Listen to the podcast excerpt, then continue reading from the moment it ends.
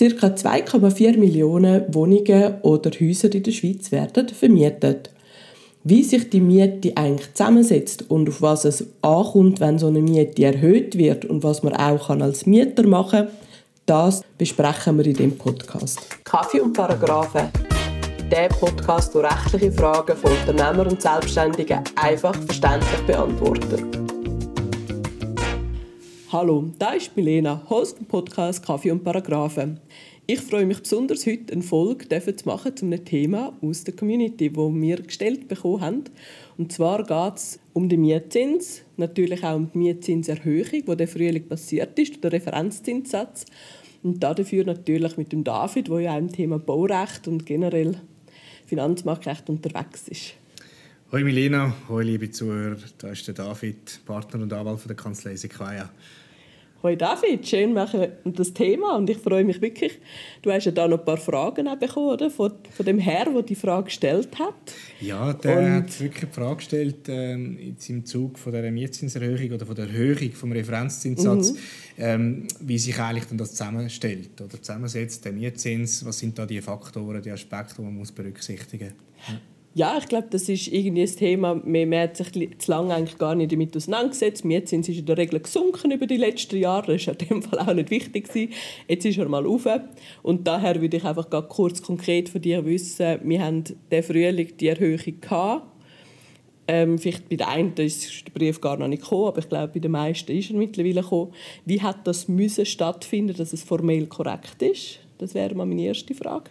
Ja, also was da noch wichtig ist zu wissen, in der Schweiz haben wir keine Behörde, die den Mietzins so autoritativ festlegt. Mhm. Was wir aber haben, wir haben gewisse Schutzbestimmungen im Mietrecht, die es eben erlauben, dass der Mieter gegen einen Mietzins kann vorgehen kann und eben halt die gerichtliche Überprüfung zu erzwingen. Jetzt da in dem Fall, im Frühling, wo der Referenzzinssatz gestiegen ist, mhm. von 1,25 auf 1,5 Prozent, haben die Vermieter müssen aktiv werden und haben da auf den nächsten Kündigungstermin ja unter Zuhilfenahme von so einem offiziellen Formular halt dann eben den neuen Mietzins müssen kommunizieren mhm. Und dort läuft eine Frist von 30 Tagen, wo der Mieter kann eben das anfechten Genau. Ja, also sobald er eigentlich bekommt, kann er das überprüfen. Also ich nehme an, da wird es wahrscheinlich auch Methodiken geben, um das zu berechnen. Ja, es gibt da verschiedene Rechner im Internet, wo man mal kann die ganzen äh, Zahlen eingeben, die eben zu dieser Mietzinserhöhung führen. Und dann kann man ungefähr ein plausibilisieren, ob das stimmt, was der Vermieter gemacht hat oder nicht. Und das wäre dann auch die Basis, um zu entscheiden, mal, ich bin nicht einverstanden, der hat das falsch berechnet, mhm. äh, ich tue jetzt das anfechten. Und da kannst du dann vor ähm, wo Schlichtungsbehörden, Schlichtungsbehörden, oder? Ja. Schlichtungsbehörden jetzt da, wo die Wohnung dann auch ist, mhm. Zuständigkeitsbereich, kann man das machen. Und dort ist auch wichtig zu wissen, es ist eine paritätische Besetzung, heißt das. Es hat dort immer äh, einen Schlichter von Mieterseite und einen Schlichter von der Vermieterseite, um das eben neutral können zu beurteilen. Oh, sehr fair. Du hast ja vorher jetzt noch verschiedene Faktoren angesprochen, mhm. die in der Mietzinsberechnung eigentlich maßgeblich beeinflussen, also genau. die ja auch grundlegend sind. Und ich glaube, jetzt auf das wir mal ganz etwas Verständnis haben für das Thema Mietzins, würde ich gerne mal von dir wissen, welche sechs Faktoren das sind mhm. und auch, was man bei dem jeweils kann achten kann, was so der Spielraum ist. Genau. Also was man immer wieder hört, oder, das sind so die, die drei Hauptfaktoren, die sind auf dem amtlichen Formular vom Vermieter aufgeführt. Mhm. Das ist eben der Referenzzinssatz, dann die allgemeine Kostensteigerung und die Teuerung.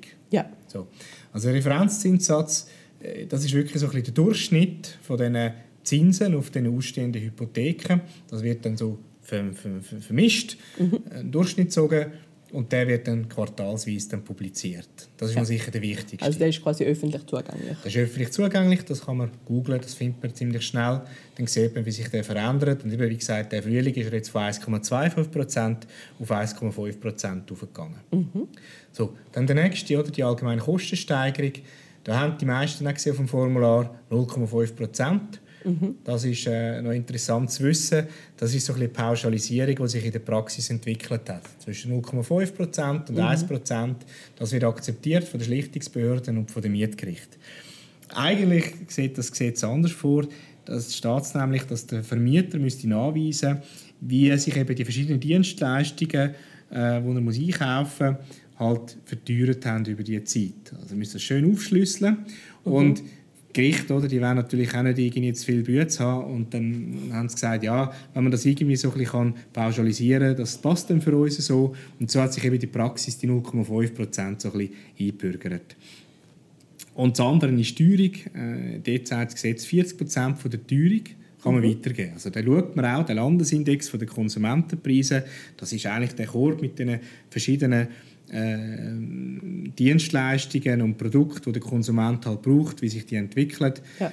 über die Zeit. Da kann man 40 Prozent auf den Mietzins überwälzen. Das, das sind so die drei ja. Hauptfaktoren, wo den Leuten so ein geläufig sind. Es sind aber auch drei Faktoren, die gut öffentlich zugänglich sind. Genau. Das also ist nachvollziehbar sind. Richtig, die sind nachvollziehbar, die kann man im Internet nachschauen, die werden publiziert.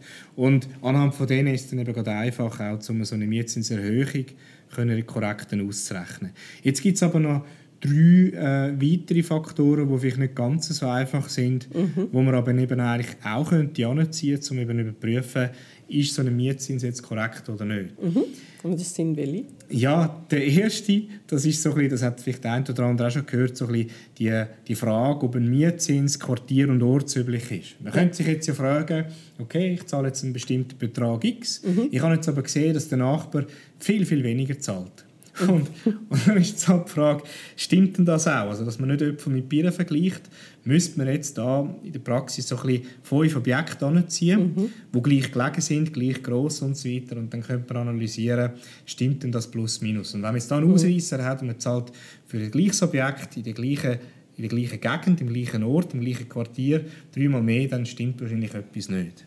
Ja, das tönt jetzt schon nicht ganz ja, super. Aber dort ist halt eben die Schwierigkeit, dass man diese Zahlen jetzt im Vergleich zum Referenzzinssatz nicht einfach im Internet kann nachschauen kann, sondern man muss da ein bisschen recherchieren. Mhm. Äh, ist es nicht ganz so einfach. Ja, man müsste wirklich auf Homegate eigentlich so den, die, die Gegend sehr stark eingrenzen und dann mal schnell hineinschauen. Genau. Und dann muss man auch noch schauen, dass es gleich modern ist. Oder? Das, genau. Das kannst du ja nicht vergleichen. Zwar Fläche gleich groß, aber ein ist schon seit 20 Jahren. Genau. Ausbaustandard und so weiter. Das muss dann schon stimmen. muss man natürlich schon genau wissen. Aber ähm, das muss man ja auch, sag jetzt mal, relativ am Anfang machen. Mit dem kann ich dann nicht mehr um die Ecke kommen nach fünf Jahren und schon Wohnung gehen, oder? Ja, klar. Also es, es ist irgendwo dann auch äh, die Frage, wenn man jetzt sieht, ich steige jetzt ein in einen neuen Mietvertrag, hat man die Möglichkeit, den Anfangsmietzins anzufechten. Oder? Dort müsste man dann äh, mit diesen Themen kommen. Später wird es dann irgendwo auch schwierig. Mhm. Ähm, sieht man jetzt seltener in der Praxis. Also man hat durchaus die Möglichkeit, Anfangsmietzins anzufechten, wenn man sagt, ich bin jetzt irgendwo gezwungen worden, sonst wäre ich auf der Straße gelandet, dass ich das jetzt da, äh, den Mietzins müssen, oder den Mietvertrag haben müssen abschliessen. Also eine Notsituation ausgenutzt worden ist. Genau. Oder auch, dass der Anfangsmietzins wirklich krass übersetzt ist im Vergleich zum dem Mietzins, was der Vormieter zahlt hat. Also wenn es jetzt wirklich über 10% mehr ist, äh, zu dem, was der Vormieter zahlt hat, ich glaube, dann könnte man das dann da anfechten. Ja. Muss man halt einfach noch herausfinden, aber... Ja, das muss der Vermieter äh, in der Regel auch offenlegen und so kommt man die Zahl an. Ah, genau. super, also da hat man wirklich den Zugang dazu auch. Ja. Aber wie gesagt, es ist nicht ganz so einfach, weil es einfach nicht im Internet so verfügbar ist. Absolut, aber ich denke, wenn man ein Bauchgefühl hat, das einem sagt, das sollte man vielleicht noch mal anschauen, dann kann man dann nachfragen. Genau. Ja, ein weiterer Faktor, das ist eigentlich die Rendite.